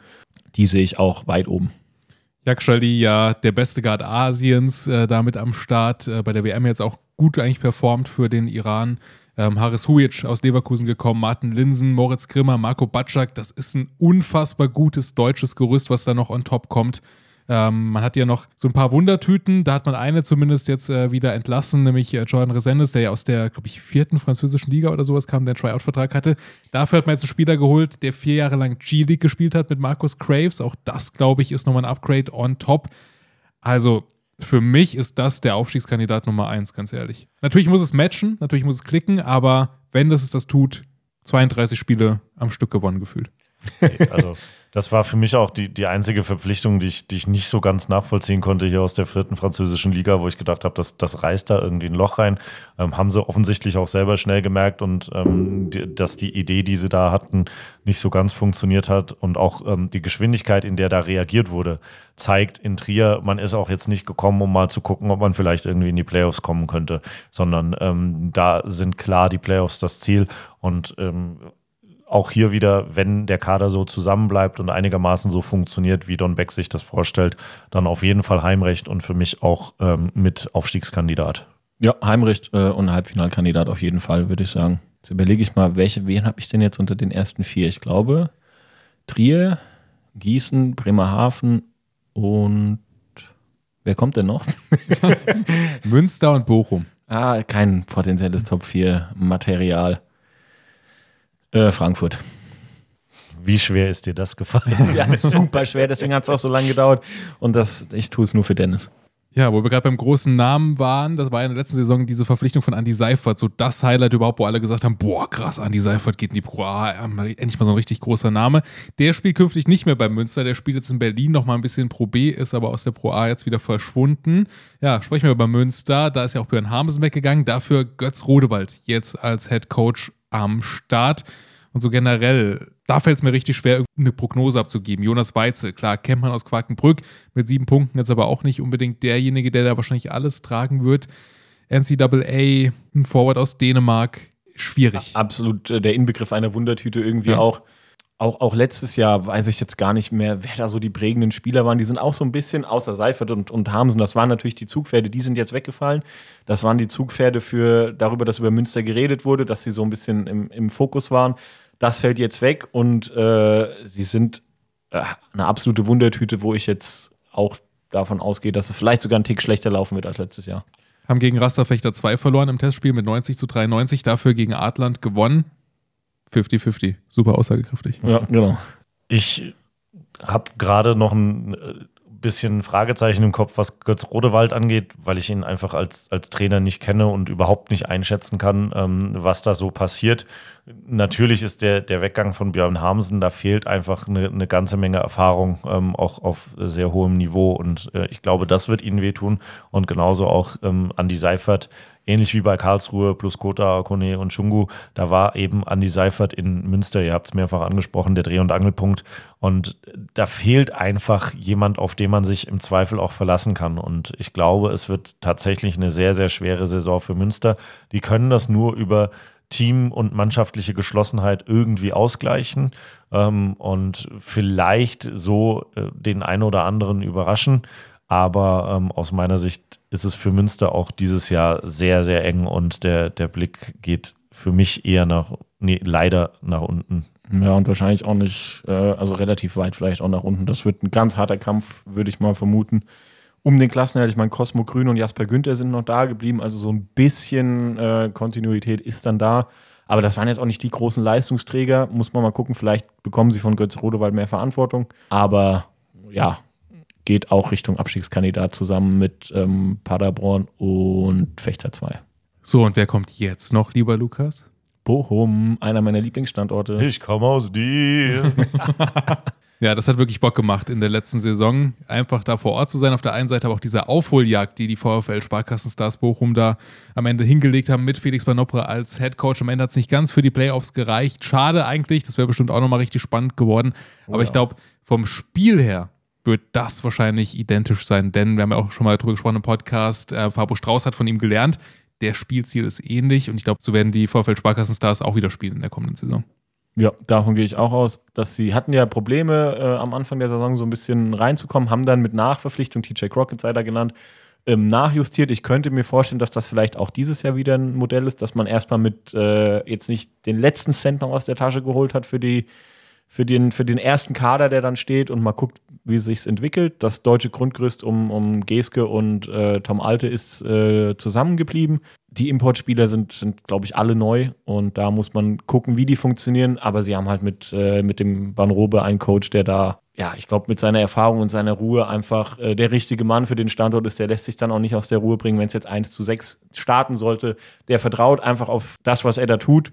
Und der Erfolg gibt ihm, hat ihm ja letztes Jahr recht gegeben und er hat ein Bekenntnis abgegeben bis 26, glaube ich, sogar verlängert. Ähm, also der hat da mit Bochum was vor und will den Standort sicherlich in der Pro A etablieren und ich glaube, das wird auch dieses Jahr gelingen. Vielleicht werden sie nicht ja, mit so viel, mit so einem Rausch wie dann in der Runde letztes Jahr äh, durch die Saison gehen. Es wird Höhen und Tiefen geben und am Ende ein solider Mittelfeldplatz.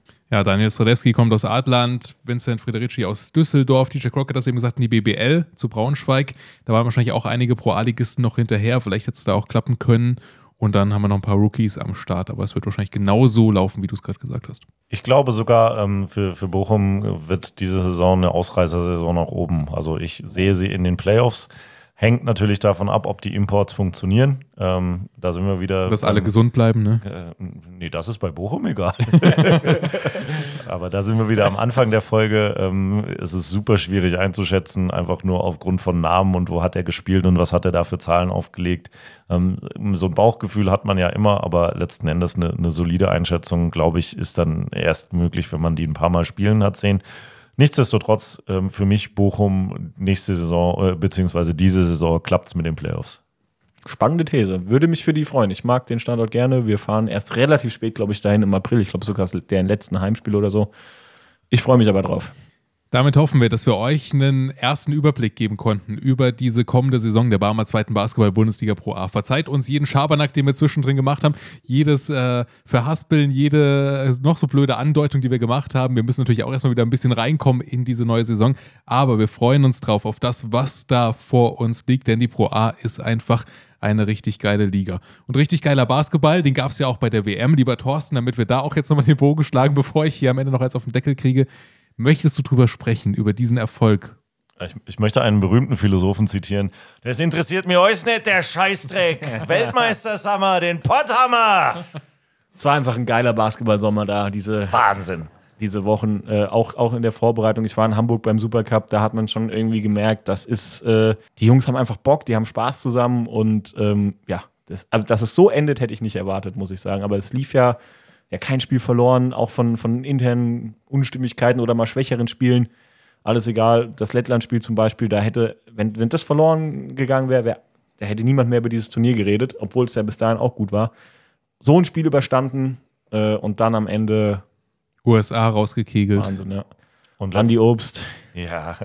Ich hoffe, er geht nicht in die NBA. Bitte, Andi, lass es. Ich habe heute erst gelesen, dass sein Ziel immer Euroleague war und NBA für ihn gar nicht so relevant ist. Guter Junge. Übrigens auch mal in Gießen gespielt, ne? Schöne Grüße an den Podcast, die äh, regelmäßig die Stats von Jakjali gepostet haben. Wir haben den Weltmeister ausgebildet. Wir waren das in dem einen Jahr, haben wir alle Grundsteine Hier hat er, gelegt. hat er seinen äh, Durchbruch in der Bundesliga gefeiert und uns gegen Würzburg zum Sieg geworfen.